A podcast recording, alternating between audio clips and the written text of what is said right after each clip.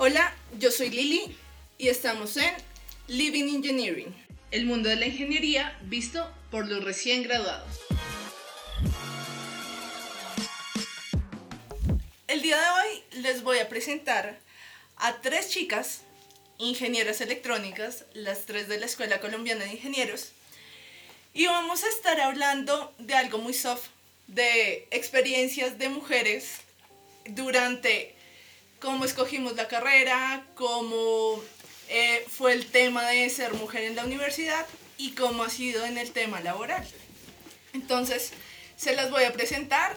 Está Clara Nestiel, Dayana Matiz y Joana Ramírez. Entonces, empecemos. Eh, bueno, chicas, cuéntenos un poquito quiénes son ustedes. Pues como Lili ya lo mencionó, mi nombre es Dayana, eh, soy también pues ingeniera electrónica y las tres tenemos una peculiaridad y es que somos miembros activos de IEEE en diferentes áreas. Pues llevo aproximadamente dos años y medio trabajando para una compañía que se llama Itachi Vantara y empecé por el área de servicios profesionales y digamos que el tipo de trabajo que tú no esperas cuando estás estudiando al ser ingeniero tener pero realmente ha sido algo muy gratificante y muy chévere como para iniciar todo mi, todo mi proceso profesional. Entonces, pues es algo que me ha tenido muy contenta. Y pues en el voluntariado llevo también cinco años. Eh, es algo que siento que me complementa muy bien en, en, los objetivos que tengo para mi vida. Y pues actualmente estoy en el equipo de actividades profesionales precisamente como haciendo todo ese apoyo y, y así. De resto, pues lo que todas las personas hacemos, especialmente dormir, que me encanta. ok, creo que a todo el mundo y cuando tiene un... Y que normalmente nosotros nos cargamos de un resto de cosas. O sea, estudio, voluntariado y eso le pasa tanto a hombres como a mujeres en nuestro... Pero pues yo siento que a veces una de mujeres como más apasionada a lo que hace y tengo que terminar esto y esto y esto y esto y lo otro y tengo aparte de todo eso voluntariado y todo eso. Yo, ¿te pasa o...? Total, yo digo que las mujeres somos muy serviciales. Entonces, primero y triple E, eh, la universidad, el máster, el trabajo, mil cosas, pero siempre uno como que no importa si tienes paga, no tienes, como que a uno le gusta servir. Eh, bueno, pues en mi caso, eh, yo soy 100% tema espacial, amo el campo aeroespacial. Trabajo para la Fuerza Aérea hace como dos años y medio, entré como pasante. De hecho, te cuento que no, no me imaginaba pues que hubiesen pasantías con el sector eh, público y pues que seleccionaran a una mujer. Eh, ¿Qué más te cuento? Pues ha sido chévere, ha sido gratificante, no ha sido fácil porque pues uno, uno no se imagina que toca trabajar en medio de militares, en medio de hombres. Em, que todo lo que se hace es más mecánico, es más de logística aérea, como temas de hombres. Claro. Eh, sin embargo, me he sentido súper bien, eh, a uno de mujer como que lo consienten más, como que ah, le tienen más paciencia. Eh, y ya, o sea, sí, ¿Qué más te cuento? Bueno, yo soy, ahorita lidero el, el equipo, el capítulo aeroespacial de IEEE, que es AES, Aerospace and Electronic Systems Society, y pues allí he podido desarrollar proyectos como, eh, o sea, bueno, varios proyectos, ejecutar eventos, eh, workshops en el tema, eso me encanta.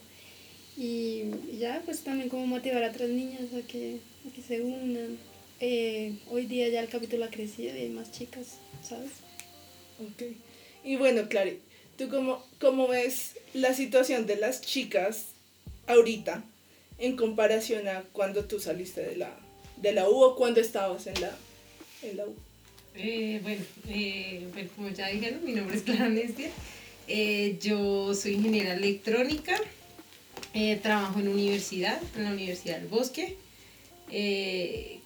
¿Cómo veo el tema?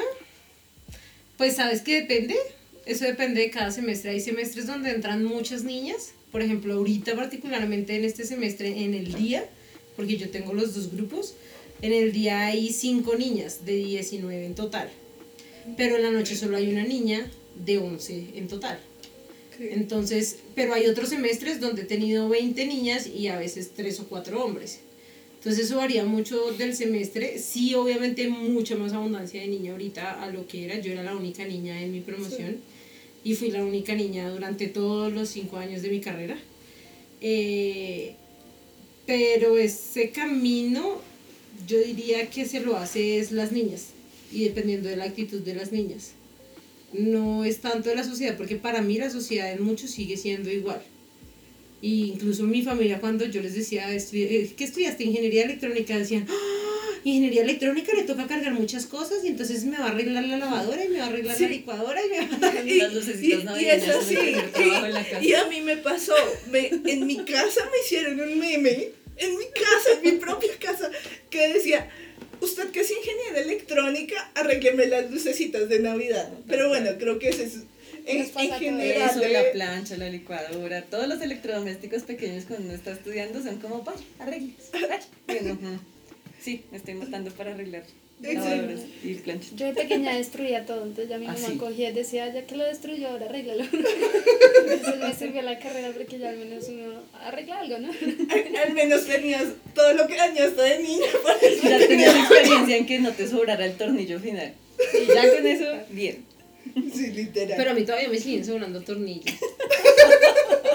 yo sí todavía soy de las que, o yo no sé, es que yo soy muy acelerada, y entonces después yo digo, cuando ya lo armé, yo ya lo armé, y por allá encuentro el tornillo debajo de la silla, y yo, ¿y esta mierda dónde es? yo ahora, ¿dónde lo pongo? debe aparecer en, alguna parte, pero ya que ya terminamos. Bueno, ahora, pasando a un tema un poco más eh, complejo, ¿qué les ha pasado a ustedes en el tema de lidiar con hombres o con mujeres, ¿qué es más sencillo? O, bueno, la pregunta es, ¿se han encontrado a lo largo del camino profesional o estudiantil eh, de encontrar chicas trabajando con ustedes? Porque en mi caso, a mí no me ha pasado. O sea, yo siempre, la gran mayoría en el tema tecnológico, siempre son hombres. Sí, hasta el momento. Clarín decía como, bueno, ya entran más chicas, pero de mi semestre entramos tres chicas, éramos 25, entre hombres y mujeres, y al segundo semestre yo era la única chica. Que me di cuenta, estando en el salón de clases, en mitad de clase, un compañero mío me dijo, ¿no te has dado cuenta que eres la única niña? Y yo, bueno, sí, y, y creo que entonces yo entré en una bonanza académica, porque éramos 90 estudiantes cuando entramos y éramos solo 5 niñas. Ok. Entonces, por la cantidad de grupos, quedábamos máximo dos niñas por salón. Eso sí, era como lo normal. Y pues igual, pues sí es cierto que están estudiando más niñas, pero la industria lleva mucho tiempo, o pues bueno, la academia lleva mucho tiempo graduando muchos hombres. Entonces lo que tú te vienes a encontrar cuando empiezas a trabajar en industria o, o, en otros ambientes así más técnicos, pues es que hay un montón de hombres que tienen un montón de experiencia y que son como, ay, una toca tener paciencia. En general son muy lindos con nosotras, sí, pero al principio es como, ay, una niña. Pero, y eso ahí viene el, no es como un poco sexista todavía, de, de ay, una niña. Sí, pero creo que, y en eso estoy de acuerdo con Clary, que uno mismo se va armando como el, el camino y asimismo creo que el respeto. Entonces, eh, yo que he notado laboralmente hablando, las mujeres ingenieras somos un poco más concisas y un poco más enfocadas, pero también somos mucho más sentimentales y apasionadas. Quiere decir que cuando cogemos algo entre ojos de trabajo, de personal, de lo que sea, le metemos energía full. Y eso a veces puede desequilibrar en lo demás. Los hombres, en cambio, son muy prácticos. Demasiado prácticos. Al punto de que las mujeres nos pueden estresar. Ay, voy a eso. Entonces son como, ah, no, sí, pues lo solucionamos aquí ya. Y después como que, ay, sí, se me olvidó, perdón. Y ya, no pasa nada. Cambio nosotras somos como, no, Dios mío, tengo que estar lista y toca hacer esto y toca hacer lo otro. Y ahí empieza como todo el contraste. Mira, yo lo veo de este punto. Yo que tengo la rama, curiosamente, las mejores presidencias que yo he tenido en la rama han sido de niñas. Porque las niñas pueden endulzar, gatusar, como quieran decirlo, a mucha gente para que entre en la rama y son muy buenas liderando. Si yo tengo un trabajo y el trabajo, el trabajo es práctico, yo pongo un hombre de entrada, porque los hombres son precisamente prácticos, hacerlo ya, porque si no se desesperan. pero también son chambones, a no ser que les apasione. Es decir, si a un man le apasiona, por ejemplo, mete un man en el carro y el man puede durar todo el día en el carro, no se aburre, no se cansa, pero lo deja reluciente. Pero, por ejemplo, pone a un man eh, haciendo un circuito y te hace todas las canastas del mundo. Un informe. Entonces, no o por hacer un informe y te lo entrega súper chambón. Mientras que si yo, por ejemplo, necesito cosas de organización, cosas metódicas, yo pongo mil veces a una niña porque le va a dedicar el tiempo, es mucho más dedicada al ser más sentimental, como dice Daya, pues va a cautivar mucho más gente que un niño. Un man le dice, oiga, huevón, hágame tal cosa, no lo hizo, ¡ah! ¡Suerte! En cambio, una niña sí se sienta, mira, haz, trabaja, muévete. Una niña es más dedicada al ser humano que el hombre. El hombre es más a lo técnico y a lo práctico. Y- Pero yo he tenido mejores presidentes niñas dentro de la rama que han sido de los niños. Claro. Realmente. No, y, y pasa mucho, o sea, cuando llega, pues no sé, yo pienso que cuando llega una mujer a un, a un cargo alto, a veces las cosas funcionan más que cuando llega, cuando está un hombre. No, tampoco. No. Bueno, Daya, y- si algo yo sé, y desafortunadamente tengo que decirlo, las peores jefes que yo he encontrado en cargos altos son las mujeres. Por lo mismo que son sentimentales, llegan un momento en que también juzgan a partir de lo sentimental y no pueden ser lo suficientemente objetivas para implantar un castigo si se necesita o para poner una función si se necesita. O en la toma de una decisión que puede eh, afectar emocionalmente a las personas, tendemos a titubear un poquito más que un hombre a decir, bueno, si toca hacerlo, toca hacerlo. Y ya. ¿Y, y qué les ha pasado? O a veces, no sé si han visto, por ejemplo, llega una mujer a, a tener un cargo alto, entonces dice como a mí me ha tocado duro en la vida, eh, me tocó duro en la universidad, entonces tiende a, a también ponerle esa misma carga a las mujeres, entonces se vuelve ruda, se vuelve... No, sí, sí. Soy de partidaria que les pongan liderazgo, coordinaciones. Yo tengo coordinaciones, pero no estoy en la dirección. Aunque yo quiero una presidente mujer en el país. Porque pienso que el país necesita más humanidad que bolsillo. Y es que es eso, ahorita se nos ha perdido muchísimo eh, a nivel global el tema humano, que ahorita se está metiendo mucho de decir, bueno, el medio ambiente, ya estamos como tomando un poco de conciencia, pero llevamos años, décadas, donde es el hacer, hacer, hacer, hacer, hagamos, hagamos, hagamos, hagamos. Y creo que la persona se está perdiendo mucho en... Es que, ¿sabes qué? Eso yo lo tengo ahorita en mi clase. Como yo dicto introducción, entonces es la primera clase donde los chicos se tienen que apasionar por su carrera. Y una de las cosas que yo he notado, o pues dentro de todo lo que obviamente uno lee en temas de ingeniería, dentro de paradigmas, eh, la ingeniería cuando se creó fue una carrera que se creó por necesidad de evolucionar y de cosas que el ser humano carecía y que se necesitaba un desarrollo tecnológico para crear el artefacto y que supliera esa necesidad. Desde que la ingeniería pasó a ser un negocio, donde yo ya hago ingeniería no por la pasión y satisfacer la necesidad, sino por recibir económicamente una retribución frente a lo que estoy diseñando, ahí es cuando se perdió la ingeniería La pasión. Porque se pierde la pasión y ese deseo de que la ingeniería esta es para precisamente a partir del el ingenio satisfacer necesidades y dar mejor calidad de vida. Ahorita no, ahorita yo satisfago su necesidad, pero ¿cuánto me va a pagar por eso? Claro. Entonces ahí fue cuando se perdió, entonces por eso se volvió un negocio lucrativo, donde ya precisamente por eso es que la ingeniería no sirve para nada, se cae el edificio Space, se rompe el puente peatonal de la 11, etcétera, etcétera, etcétera, y hasta incluso los carros, ahora uno se estrella, antes uno se estrella, mi mamá se estrelló contra una vaca, la vaca quedó perfecta, el carro quedó vuelto miércoles, pero ya no le pasó absolutamente nada. Ahorita uno se estrella contra una vaca y si cuenta la historia es muy de buenas. Pero eso vaca, también tiene, tiene carro. mucho que ver con, con el proceso de, de venta, o sea, porque cuando hay un proceso de ventas tú ya cuentas con todo lo tecnológico, todo lo de ingeniería como, como por defecto, como que ya está, como que sí, como que si ya está, no voy, no voy a innovar, sino que me dedico a venderlo. Esa primera parte es eso y pues parte del negocio también está en la obsolescencia. Entonces, pues tú tienes que calcularle un cierto tiempo y así mismo calculas un montón de cosas en precios y en, en cómo ofrecer las cosas. En pro de que tú también vas a, después de dos, tres años, poder decir, venga, renovemos lo que tiene, porque mire que el, equipo puede funcionar perfecto. O el Ujú. artefacto o el dispositivo puede funcionar divinamente. Pero tú ya le dices, no, eso ya lleva, no sé, cinco años, yo no sé, pues le recomendaría que empezáramos a revisar opciones, a cambiar, pero es precisamente por eso, porque ya como que se deshumanizó la parte de la ingeniería. Ya el espíritu de innovación creo que hasta ahora se está volviendo a retomar. Ok. Y... Pero no, sí, pero no. Naya, la innovación se está retomando, pero se está retomando igualmente por el tema lucrativo. Claro. Mira lo que pasa con los celulares. Es decir, mi celular no está viejo, mi celular está perfecto, sirve para todo, pero entonces yo creo uno que vale 2 millones de pesos más, pero solamente cambian una cosa chiquitica y eso ya es innovación. Y entonces um, gatucemos a todo el mundo que inviertan más plata, dañamos el planeta Tierra, pero estamos perdiendo ese origen principal de cuál es la necesidad. Si mi necesidad es comunicarme, yo no tengo que estar sacando un celular cada tres meses. Pero realmente ahí viene el tema de ventas. Que a Yo- ti yo le te estaba viendo empieza. tampoco, pero sí. Pero Yo me refería más a innovación en, en entender más la necesidad y sobre esa necesidad hacer algo innovador para realmente cubrir algo. claro, pero Claro, ahí, pero estamos creando necesidades Pero es que, innecesarias. es que sí. realmente la sociedad está empezando a tú necesitas esto, Ah, sí. Y te dicen como. Te crean una necesidad que no tienes. que no existe necesidad y, y ahorita se está convirtiendo eso en las ventas, ¿sí?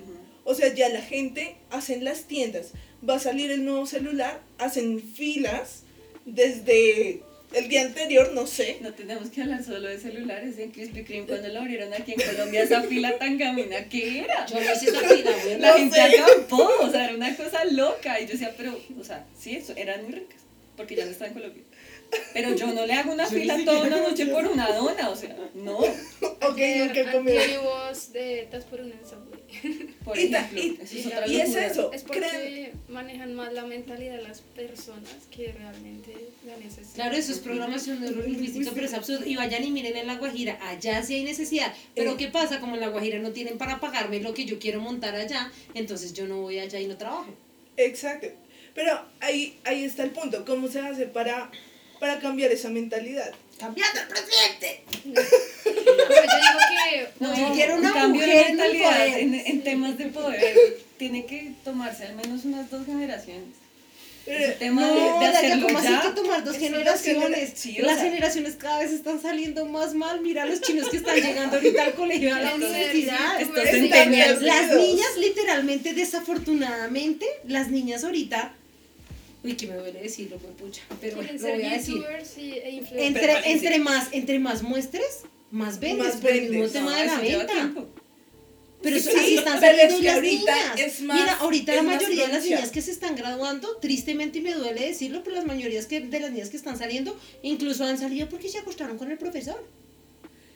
Ok. Pero, en mi época, yo acercarme a un docente y decirle, oiga, profe, Yo- ¿cómo hago para pasar la materia? Eso era un pecado. Yo tengo que decir, y eso ha pasado hace mucho tiempo, pero es que ahorita es pronunciado y ahorita Es que ahorita es la ley. ¿Quieres Ya. graduarte? Hazle eso. Pero es que, o sea, yo no lo veo ni siquiera tanto desde ese ámbito, sino que ahora las niñas se tienden a mostrar como crecidas, porque realmente maduramente mentales no, no me parece que estén. Desde los 10, 11 años tú ya las ves maquillándose, ya la ves con un montón de cosas que tú en tu época, o por lo menos en nuestra época, eso era como, ¿te qué hace? O sea, el Eh. brillito de, de que te, te salió la piñata, te hacía Creo o sea. que, que eso también va mucho como en la educación, ¿no? Digamos, Los que, valores les enseñan a los niños Sí. en el colegio? Sociales, español, ¿y cómo lo hacen? No, pues dos horas la profesora ahí hable y hable y hable, ¿y dónde está la metodología STEM? ¿Dónde está el dinamismo? ¿Dónde están los laboratorios? Eso es verdad. Por ejemplo, en Estados Unidos, eh, en Estados Unidos tú coges a un niño de 7 años y le hablas todo el tema espacial, ellos saben que es un rover, un rover, cómo lo construyen, un cohete, la misión Apolo, tal, la saben perfecto porque la han vivido. Eh, allá les llevan, la, les llevan el espacio a la Tierra, lo traen, lo viven. En cambio aquí tú llegas a un niño de, un niño no, un adolescente ya, 15 años, ¿qui- ¿quién fue el primer hombre en la luna? No, nunca ha habido, nunca ha tenido ese, ese, como ese contacto con el espacio, con las, las ciencias. eh, así es con todas las materias. Entonces, claro, cuando el, chico llega a 11 grado, ¿qué quieres estudiar? Pues, ¿cuál ha sido tu experiencia toda la vida? Clases tediosas, em, no, has no tenido, gusta leer. no has tenido contacto con, con lo que es el hacer un robot, con lo que es amar las matemáticas, sino lo has visto así ladrilludo. Entonces, Pero ¿qué vas mira que ahí volviendo al tema de la mujer, de, esa- de pronto yo ahí sí le echo la culpa a nosotros las mujeres. Yo soy partidaria y me parece genial que nosotros como mujeres nos desarrollemos, nos formemos, tengamos aspiraciones profesionales, eh, de pronto de carrera, de pronto una posición laboral alta. Pero desafortunadamente muchas de las mujeres ahora se enfocan tanto en el trabajo que pierden el tema de la familia. Entonces, ¿qué pasa? Que cuando están en las casas con sus hijos, yo tengo que trabajar, producir, ganar plata. Sí. Entonces yo no puedo educar, ni puedo criar a mi hijo, ni enseñarle los valores que pronto a mí me enseñaron cuando Y chiquita y lo pongo esa función de una nana o de la Exacto. empleada del servicio y cuando llego al colegio es pago como la Asociación de Padres de Familia para que me pasen a hijo en todas las materias. Yo Exacto. trabajé en colegio y me topé con una profesora que la china pobrecita no sabía matemáticas, entonces yo la dejé y la, la profesora que era miembro de la Asociación de Padres llegó a pelearme y a decirme que ella pagaba mucha plata en la asociación que yo no le podía dejar a su hija. Sí, y, y eso pasa. Y eso ahorita está pasando. Antes, pues, en los colegios y eso, a uno le tocaba, pues, esforzarse para pasar. Probablemente se quedaba una en 20, una en 30, perdía el año. Ahorita pasa mucho eso. De los papás no le exigen al hijo o a la niña, sino es simplemente como, es que es culpa del profesor. Y ahora estamos en una sociedad que no es culpa del, del hijo, pues no hay que ponerle la, la culpabilidad al hijo. Es de dónde viene la educación desde la familia. Eso es así. Y tristemente la sociedad siempre dejó la educación a manos de la mujer. Los hombres poco y nada se involucran en el proceso de desarrollo y creación de valores de los hijos.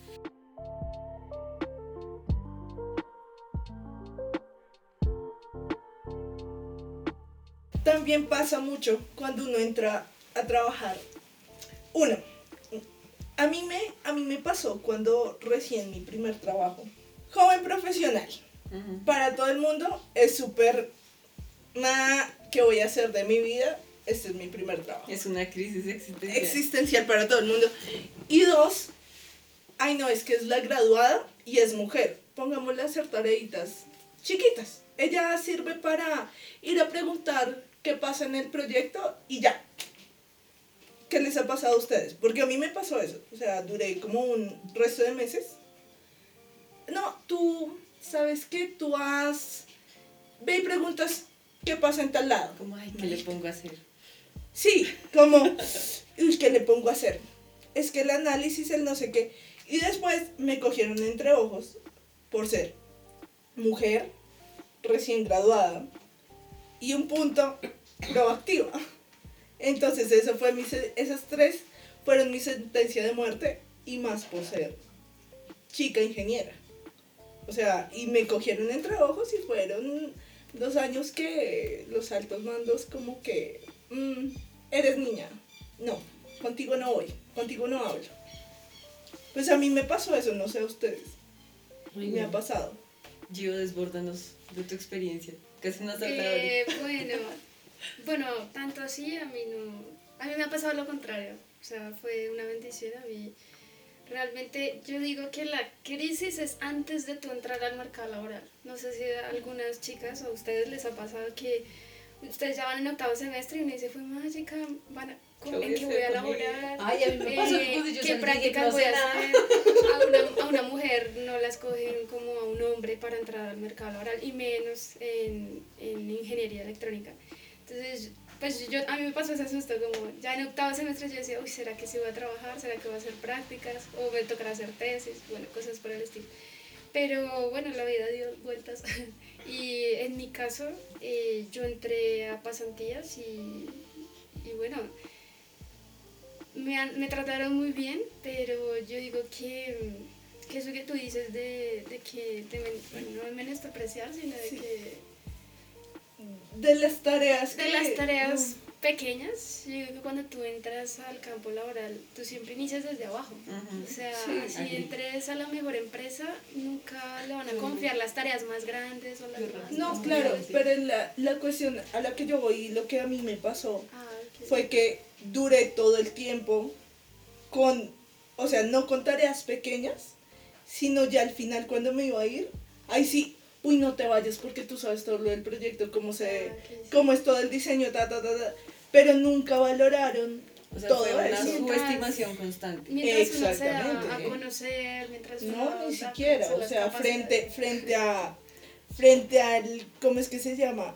Frente al, a los usuarios, a mí me tenían como, bueno, esta chica sabe, sabe nuestros procesos, sabe todo eso, pero dentro es súper complicado, o sea, las empresas son súper complicadas de, uy, no, es que tú eres la niña, entonces, oh, Sí. Pues a mí me pasó lo contrario también. o sea, yo fui la única. O sea, yo, yo empecé mi práctica en una empresa de seguridad de la información y era un tema comercial y pues yo ya había trabajado antes, yo realmente empecé a trabajar y estudiar al tiempo, pero digamos que yo decía como, uy, la comercial como que no es lo mío, como que... "Mm". Y yo no quería coger el teléfono, o sea, yo organizaba, armaba todo lo que tenía que hacerse, la planeación como básica en la venta para el este, pero yo no quería coger el teléfono para llamar a clientes, no me gustaba. Y se dio la oportunidad de que en esa empresa no había un gerente de proyecto, no había un gerente de área de tecnología o pues del equipo de trabajo en el área de tecnología. Y me dijeron, mira, pues está esta vacante de supervisora. Era muy administrativo, eso sí, y creo que todo el tiempo que he trabajado se me ha dado para trabajar en toda la línea administrativa del, del área de ingeniería. Ok. Entonces, eh, pues resultó siendo una experiencia muy fuerte porque era ya con los clientes, obviamente después de vender, entonces ya es más de consentir al cliente y de ser muy clara también y de aprender a llevar a los ingenieros que a veces no es tan fácil, especialmente porque muchos proyectos requieren documentación Sí. y los hombres, le- o sea, Le en, huyen. en toda la lista de prioridades, la menos uno es documentar. Entonces es muy difícil tratar de convencerlos de ven, necesito que me ayudes, esto cambiarle esto al cliente o cosas así, es muy complejo. Pero digamos que yo no veo ese tipo de tareas por lo que empecé en un área administrativa como de subestimación, sino también porque nosotras tenemos muy buen ojo para hacer ese tipo de cosas. Podemos ver ese nivel de detalle mucho más fácil y podemos como pensar de forma general sobre ese tipo de entregables que son importantes, más no son técnicos también, y que podemos mantener como la línea de todo el, todo el desarrollo de lo que se está haciendo. Pero entonces ahí, ahí fragmentamos de, digamos, nosotros somos más de detalle, obviamente. Sí. Pero entonces, solo lo técnico, o sea, para los hombres, como siempre. No. Mira mí me pasó. O bueno, yo no sé si es que eso también, yo creo que eso también depende mucho del temperamento de una mujer. Eh, mi temperamento no es el más dócil. yo no soy la más santita, ni la más angelita, ni la más chiquita. Eh, y yo entré, a mí mi primer cargo, si no me tocó desde abajo, yo arranqué como gerente de producto de Ericsson en Daxa, mi primer, primer trabajo. Eso sí me dieron palo con el sueldo, es decir, yo ganaba 800 mil pesos, mientras que mi otro homólogo, que era el gerente de producto Cisco, ganaba 15 millones de pesos. Uf, Entonces digamos que la diferencia, y pues obviamente lo primero que me dijeron fue es que te falta experiencia, entonces arranca y te vamos subiendo. Eh, a mí me tocaba obviamente hacer toda la propuesta y era técnica porque obviamente era con todas las tarjetas de, de conexión para hacer toda la red alámbrica, tanto en voz como en IP, porque en esa época estaba entrando el tema de IP. Eh, y yo metí las patas una vez en una técnica y se me olvidó pedir una bendita tarjeta de 2 millones y medio de pesos y a mí sí me dijeron, a mí sí me trataban como cualquier otro. Y me dijeron, tú no la pediste, tú la soportas y tú la asumes. Te descontamos de tu sueldo los 2 millones y medio de pesos. Y yo ganaba 800, entonces yo lloré como una loca. Pero a mí sí no me dijeron ni tampoco de, ay, pobrecita, eres mujer, ven, te ayudamos. No, nada. Nada. Yo, yo creo que es mientras uno da a conocer sus capacidades. Eso por un lado, y lo otro también el temperamento. Si a ti te ven también como la niña calladita, la que no rompe un plato, la que está así, pues te la van a montar. Y eso no solamente es en las niñas. En la universidad yo veo a los chiquitos, hombres, que también son chiquitos, que no hablan mucho, que son tímidos. Los compañeros se la montan y se la llevan. chao. Aunque hay que separar siempre eso, ¿no? Como tu área profesional con lo que tú eres. Yo sé que van ligados, pero es bueno que, que ellos se den cuenta tú cómo trabajas.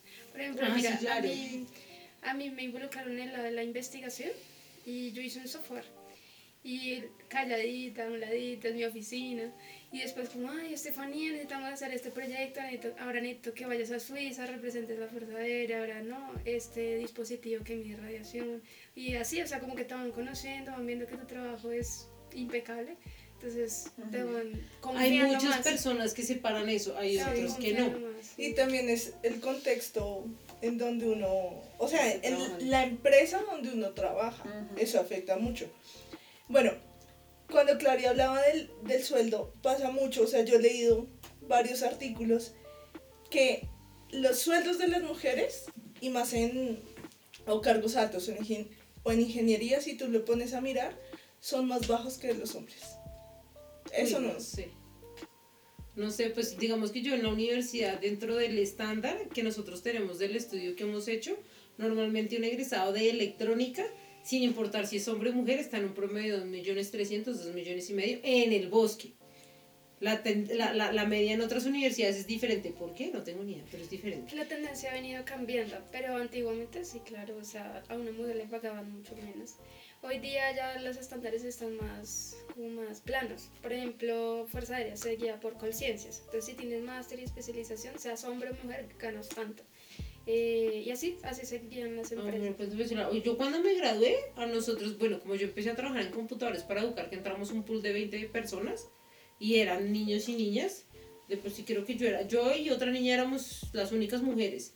A nosotros sí a todos nos dieron 780 mil pesos, a todos por igual. Independientemente de la zona en que fuéramos a estar y dónde fuéramos a estar. De pronto ahí yo sí tuve corona, porque como yo en esa época estaba enferma, entonces yo me desmayaba, entonces lo único que dijeron fue hay que tener prioridad con Clara en dejarla en ciudad principal, porque si se desmaya pues necesita un hospital y un centro de salud pues no la va a poder ayudar. Entonces fue como la única excepción que ellos sí vi que hicieron y me colocaron una, un papelito verde dentro del este para tener esa excepción, pero el sueldo sí fue igual para todos, tanto hombres como mujeres. Y es que en temas del Estado, digamos que no están, no están marcados. De pronto laboralmente sí puede ser un poco más complejo la manera en la que tú vas progresando, y más si eres funcionario público como tal. Pero en temas de la equivalencia por tus estudios, por tu experiencia, sí siento que es un poco más nivelado. Ya depende del sector. Pues, Cuando a veces cambia, no es tanto el salario, sino el puesto donde te coloca. Entonces, si necesitan un gerente, no sé qué, entonces dicen, no, hombre. Si necesitan un gerente, hombre. Y si no, entonces, dependiendo del cargo, mujer. Secretaria, mujer. Em, o sea, todavía estamos... Es decir, para las mujeres es más difícil ahorita entrar, o sea, sigue siendo más difícil entrar a, a, la parte de ingeniería. Sí, ha ido evolucionando así, o sea, si tú comparas décadas atrás, obviamente ya la mujer tiene más posición en el mercado, más, más en la ciencia, más en la investigación, muchas cosas, pero aún se, aún se marca. Entonces, por ejemplo, en el campo de la aviación, yo que te puedo hablar de eso, eh, pocas pilotos, muy poquitas en el campo, pero em, gerente de torre de control, hombre. Gerente de em, logística técnica, hombre, hombre. Todo es hombre. Secretaria, mujer. Necesitamos una secretaria, mujer. Necesitamos... Em, y a mí también se me hace que las mujeres, pues por el ámbito donde yo he trabajado y eso, en nuestro campo de ingeniería o en el tema de tecnología, nos desvaloramos mucho. Hay ciertas chicas que tienen todo el potencial de, decir, uy, me voy a hacer una ingeniería porque esto, esto, lo otro. Y se desvaloran y dicen, ay no, pero es que mejor yo estudio otra cosa que es más suave. O que le va a generar un retorno económico más rápido. Yo creo que así se están guiando hoy en día tú dices, no, para una ingeniería me toca matarme, una medicina, me toca matarme 5 o 6 años, después hasta que consiga trabajo y empiece a trabajar en lo que es. Mientras que no, si estudio eh, hotelería y turismo, dos años, salgo rápido y ya empiezo a ganar y a trabajar. Entonces, pues no está mal, pero sí, sí es como un poquito más de esfuerzo cuando, cuando uno se dedica a hacer ingeniería. Y más que, más que eso es como el ser arriesgado. Yo digo que las mujeres son un poquito más arriesgadas pero en el tema de ingeniería deberíamos hacerlo aún más. Por ejemplo, a ver, te cuento una experiencia. El año pasado em, eh, yo siempre he querido construir un satélite y me metí en las becas de Japón, que certifica a 12 países, es decir, a 12 personas cada año. Entonces estuve viendo los listados y siempre se veían sea, países participando como Rusia, Estados Unidos, Francia, y hombres, ¿sí? Uno de cada país, hombre, hombre, hombre. Y dije, bueno, pues ahí está como el... Ahí entra la mujer a decir, o me arriesgo o qué. Entonces, bueno, pues presenté exámenes, documentación, exámenes de inglés, y bueno, todo. Y dije, bueno, la Dios nunca ha estado Colombia, nunca ha estado una mujer, mucho menos. Eh, y lo logramos. Pero es más como, yo digo, el paso de ser me arriesgo. Pero, o sea, las mujeres somos más arriesgadas, pero igual no muchas estudian ingeniería. Porque todavía está ese miedo de, de qué tal que sí, qué tal que no, que... Yo no sé, me atrevería a juzgar, pero es juzgar. Eh, hay algo que yo sí he visto y en carne propia, y es que de alguna manera, más que pronto arriesgar, es como un miedo de confiar en nosotras mismas. Si algo que yo he visto es que dejémonos de pendejadas. Yo estaba estudiando con mis amigos y mientras mis amigos cogían la vaina así, yo me tardaba siempre un poquito más. Los hombres son muy buenos en el tema abstracto y en el tema de ingeniería la parte abstracta, la parte simbólica, la parte como tridimensional es mucho más enfocada. Pero qué pena, yo ahí difiero. Porque en la universidad había materias donde ninguno de mis compañeros entendía y era abstracto, puro abstracto, y a mí me tocaba cogerles y mapearles a nivel, o sea, visual y hacerme un diagrama diferente para que todos los chicos entendieran. Pues me es muy pila. Porque a mí sí me pasa. O de pronto es más como miedo. Tú sabes la respuesta. Exactamente. y también. Entonces yo, por ejemplo, yo me tardaba, obviamente yo lo lograba, pero me tardaba un poquito más que ellos. Es como, por ejemplo, en el deporte. Por Dios, yo entreno voleibol y ayer estaba entrenando y llegó un profe nuevo y yo, ténganme paciencia, que es que yo nunca cogí un balón de voleibol. Yo llevo desde los nueve años entrenando voleibol y todavía ni siquiera logro sacar un pase por arriba y este me llegó y, y ya le pasó yo. Pero ay, yo también veo que son inteligencias múltiples porque realmente tanto hombres como mujeres, a mi modo de pensar... La capacidad la tenemos, sí. Tiene, o sea, nosotros tenemos, nosotros somos ingenieros, tenemos la cuestión lógica matemática full, ¿sí? pero, pero creo que todavía tenemos ese chip de nos va a costar un poquito más eso, nos va a costar un poquito más lo otro. Y hay otras, otras cosas que nosotros no nos arriesgamos, porque nosotros somos más perfeccionistas. Entonces, si no tenemos todos los, o sea, como los requerimientos para aplicar a un empleo, no lo hacemos. El hombre como... Tengo uno que se arriesga. Pues a mí son cinco requerimientos, lo que tú decías. Tengo uno, hágale. Pues, ¿qué es lo peor que puede pasar? Que me digan que no. Una mujer, tengo, tengo los cinco. Ay, pero es que este me falta, este, este como que no está bien y este como que no me lo van a aceptar, ¿no? Y eso pues es capacidad, lo que yo tengo, creer más en uno mismo. Los hombres en eso son más sobraditos, los hombres, ah, si no puedo me lo invento, pero lo hago. Cambio uno sí, no, pero el método, el no sé qué, necesito esto, necesito lo otro es más de cuestión de verdad de creer en uno mismo y eso también es producto de lo que tú dices que es un pasado de una sociedad que todo el tiempo ha estado de alguna manera machacando y marginando a la mujer, que aunque nosotros nos hemos revelado, pues todavía quedan secuelas del pasado que todavía uno las arrastra y la misma familia lo arrastra a uno. Yo cuando fui a estudiar, toda mi familia es de médicos. Y si no son médicos, son psicólogos. Y si no, son de filosofía. Y cuando yo dije ingeniería, todo el mundo empezó. Todo el mundo empezó a decir, pero como vas a estudiar eso, tú estás segura, eso es muy pesado, de pronto no lo logras, yo solamente he visto cómo vas a hacer con las cosas que hay que cargar, bla, bla, bla. Y yo decía, pues no importa, pues si me arrepiento y no funciona, pues cambio de carrera. y yo por dentro decía, sí, claro, mi papá me lo va a aceptar, cambiarme otra carrera. Y yo decía, me le arriesgo. Pero al comienzo eso fue un boom en mi carrera, en mi, en mi familia, porque nadie nunca es ingeniero. Y la mujer que menos esperaban terminó siendo ingeniera. Sí, claro. Y eso es una cosa de historia. Obviamente mi mamá sí fue la, mi mamá era la única que me apoyaba. Ella sí decía, lo que la niña se proponga, ella lo va a lograr. No, y es y es súper, o sea, bien. Y la otra cosa, digamos, a mí me pasa mucho que, o me pasaba, ya ahorita casi no, pero cuando estaba estudiando, me preguntaban, persona X, ¿y tú qué haces? No, yo estudio ingeniería electrónica. me abrían los ojos, Sí, a mí nadie me creía que estudiaba electrónica en la U. ¿cierto? Todo el mundo me decía, tú eres de civil o industrial y yo, electrónica, con permiso. Pero Pero- sí, sí se marcaba mucho. Es como una estigmatización, no sé si ahorita ya, ya ha cambiado eso, pero a uno lo miran como, tú eres electrónica, ¿es en serio? O sea, electrónica, y uno dice como, sí, o sea, ¿qué pasa? Porque te miran diferente, porque eres mujer electrónica, un hombre que diga, sí, soy electrónico, pasa desapercibido, ¿no? O sea, porque todavía no existen esos estereotipos de que el hombre es el que estudia las ingenierías. Bueno, yo personalmente vengo de un colegio femenino, entonces cuando tú vas a salir, nadie te va cuando sí. vas a salir al mundo profesional y laboral, nadie te dice como, mira, te vas a enfrentar a esto, a una carrera de solo chicos, o simplemente solo, como tienen esos estereotipos, lo que te dicen, como, ay, es difícil, ¿no? Las mujeres no estudian eso, em, vas a estar en clases, o bueno, a mí me pasó que esto, estaba sola en, en medio de, no sé, 20, 30, que son el curso de, electrónica, los laboratorios, sí, pero bueno, no sé, pues aquí estamos para hacer la diferencia. claro, y Hay una cosa que yo sí soy machista. El tema del peso. Dejémonos de pendejadas, pero yo ya me gané dos hernias discales. En la universidad yo he tenido que cargar, cargar cajas muy pesadas.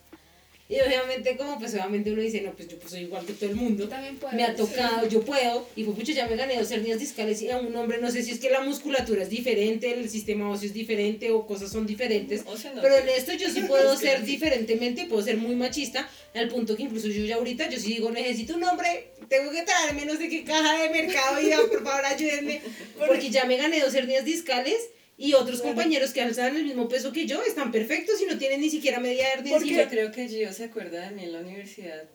Yo cargaba lo de las clases, yo cargaba mi almuerzo, cargaba el computador, La lonchera vendía dulces, entonces tenía el montón de dulces en la maleta Y el y, la lonchera, Y el la electrónica. Y yo creo que ese tema es como de uno ser más práctico en la vida. O sea, yo tenía un locker y ese locker lo abría y estallaba. O sea, se podía caer cualquier cosa cuando lo abría. Pero yo trataba que- de dosificar en pro de eso, precisamente para no joderme la espalda. más- Hay No, cosas. pero es que lo que yo Y además que las mujeres cargamos más cosas porque somos más Sí, Pues complicadas. pero yo tengo mi carnet. Pero en el trabajo sí me toca cargar y subir las cosas desde el sótano hasta el tercer piso. Y ahí fue donde yo me la jodí pendejamente.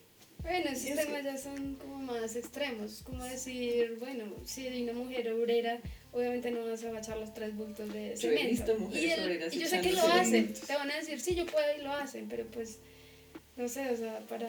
Lo que pasa es que el hecho de que seamos diferentes a los hombres no quiere decir que tengamos que hacer las mismas cosas. eh, Exacto, o y decirle hombre, tenemos "Ten un habilidades bebé". o podemos desarrollar ciertos tipos de habilidades diferentes que de pronto para los hombres pueden ser mucho más fáciles o incluso que a ellos se les puede eh, complicar un poquito más. Entonces creo que Asignación de pues, tareas. sí, o sea, es un tema como de apoyarse. A mí mis amigos, pues yo era la consentida de mis niños y yo les organizaba la vida en la universidad. O sea, empezábamos el día como dígame qué tiene que hacer y nos vamos rotando porque si no, no alcanzamos con todo. Porque, Claro. pues, creo que Ya las como tres siendo de la escuela... Ella como siempre, siempre tan Pero pues en la escuela el tema es pesado, o sea, si tú te dejas colgar de algo te sofocas mal. Sí. Entonces yo me sentaba con ellos a organizarles la vida precisamente para, para que todos pudiéramos trabajar bien y me apoyaban un montón y pues obviamente yo los apoyaba un montón. Entonces creo que también es como con las personas que te rodeas, cómo puedes generar ese dinamismo. Bueno, y, y ya, como para, para, para cerrar, ¿qué le, ¿qué le dirían ustedes, cada una de ustedes, a una, a una chica que está pensando en estudiar ingeniería, y más estas ingenierías, eh, para que la estudie? O a una, a una chica que está pensando que ya está en la ingeniería electrónica en este caso, y que está así como. Uy, ¿será ¿Ahora que...? qué voy a hacer? No, sí, o sea, la, la que está saliendo, que dice, bueno, ¿y, ¿y ahora qué? ¿Y ahora qué voy a hacer? Y la que está como tambaleándose ahí en medio de la carrera, es decir, como, ¿será que desisto y me paso a otra que, que sea más suave? ¿O ustedes qué le, qué le dirían a esas personas? Yo primero, bueno, yo primero. Eh, depende. Si la niña está pensando en ingeniería, pero no se ha decidido, yo lo primero que le diría es que la conozca. Y no solamente con la ingeniería, eso es en temas de cualquier carrera. Muchas veces la gente se entra a estudiar algo o porque papá me lo dijo, o porque puede ser lucrativo, o porque vi en televisión y yo digo, uy, esa vaina me gusta, me fascina, pero no la conocen a profundidad. Entonces yo primero le diría, conózcalo. Si le apasiona, entre de una y no se ponga a mirar ni lo que digan los demás, ni lo que diga el mundo, ni lo que vea futuro, hágalo por pasión. Y si está ya en la carrera, y entonces cuando uno llega a sexto semestre y uno dice, pucha, esta mierda no es para mí porque usted está muy duro. Yo le preguntaría es, en semestres anteriores, cuando se sentó en un laboratorio, ¿le gustó lo que hacía? ¿Le apasionó? Si le apasionó, no se rinda, güey. Siga Sí, adelante. Porque es que lo que usted está viendo ahorita es lo que va a enfrentar también en la vida laboral. Va a haber muchos tropiezos, va a haber gente que le va a hacer cizaña, gente que le va a hacer bullying, gente que va a buscar pues, de ponerle un tropiezo para que usted no siga adelante. Pero si es lo que le apasiona, no se rinda. La vida no es fácil para nadie. Y ahorita si seguimos como vamos, que vamos de culo para estanco, pues menos fácil va a ser. Sabía que iba a decir esa frase. Entonces, no se rinda, uno no se tiene por qué rendir, va a comer miércoles toda la vida, pero si hace uno lo que le gusta, eche para adelante. Eso es lo que yo No, diría. pues es que si estás haciendo lo que te gusta, no estás comiendo miércoles. Te va a costar. Pero, Ay, pero a pero mira que, come mira qué miércoles. Yo pasa. comí miércoles en el sac. Y Pero- me gustaba, pero comí miércoles. Pero mira que a veces Pero uno fue trabajo en piensa, equipo porque lo hacemos juntas. Y tú también comiste miércoles. Pero fue divertido. Bueno, continúa. uno, uno piensa que a veces como que se, se está desviando, que esto no, no es lo que me gusta, porque yo escogí lo que escogí. Y en cierta medida dije, uy, esto, esto no es lo mío. Y después pensándolo bien, lo que dice Clary, lo que dice Clary, así la, la cuestión sea dura, es no renunciar, ¿sí? Es como fijar la mirada en el objetivo de yo seré una ingeniera, ¿cierto? Y no dejarse caer por los obstáculos, ¿sí? Porque siempre en todo va a haber como un obstáculo. Sí. A veces uno necesita esa patadita voladora, así como Doña Lili la necesitó, porque era la persona que menos creía en uno y vean, ahorita está haciendo los Bueno, entrevistas y además- todas las pendejadas. Todas las carreras, todas No las son carreras son muy chéveres, pero yo digo que el futuro está en la ingeniería. No digo que vaya a ser la única, pero el país necesita ingenieros, el futuro necesita muchos ingenieros. Eh, mi consejo ni siquiera es tanto para ingenierías, aunque obviamente es muy aplicable. Y es que no siempre las cosas van a salir a la primera y esa no debe ser la señal que tú debes tomar en la vida para decir esto no es para mí. Creo que hay que tomarse un tiempo para replantear si no te está funcionando algo desde un inicio y, y intentarlo con, con algo mucho mejor. Bien sea energía, bien sea disposición, bien sea lo que sea que le estés metiendo para que eso funcione.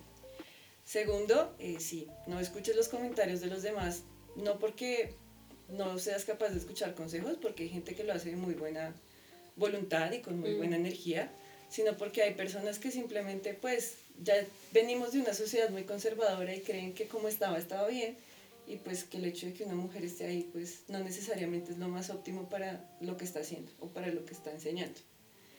Entonces, tómate tu tiempo, es tu vida y pues si lo quieres hacer, mantente en eso. Y si sientes que eso no te está llenando totalmente, nadie te está encasillando en algo.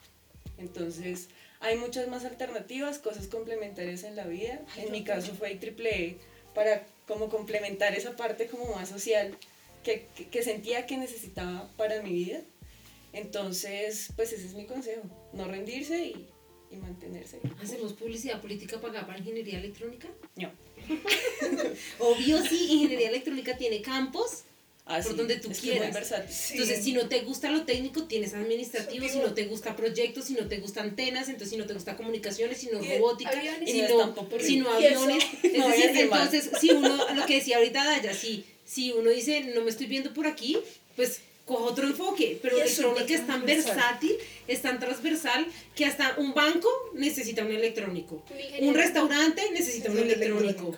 Un, no sé, qué otra empresa, un- un Y que ya No de un la cine casilla de necesita un electrónico, es decir, todas las empresas necesitan un Y electrónico. Y esa es la carrera del futuro, la ingeniería. Allí está No, y- y la ingeniería, Electrónica.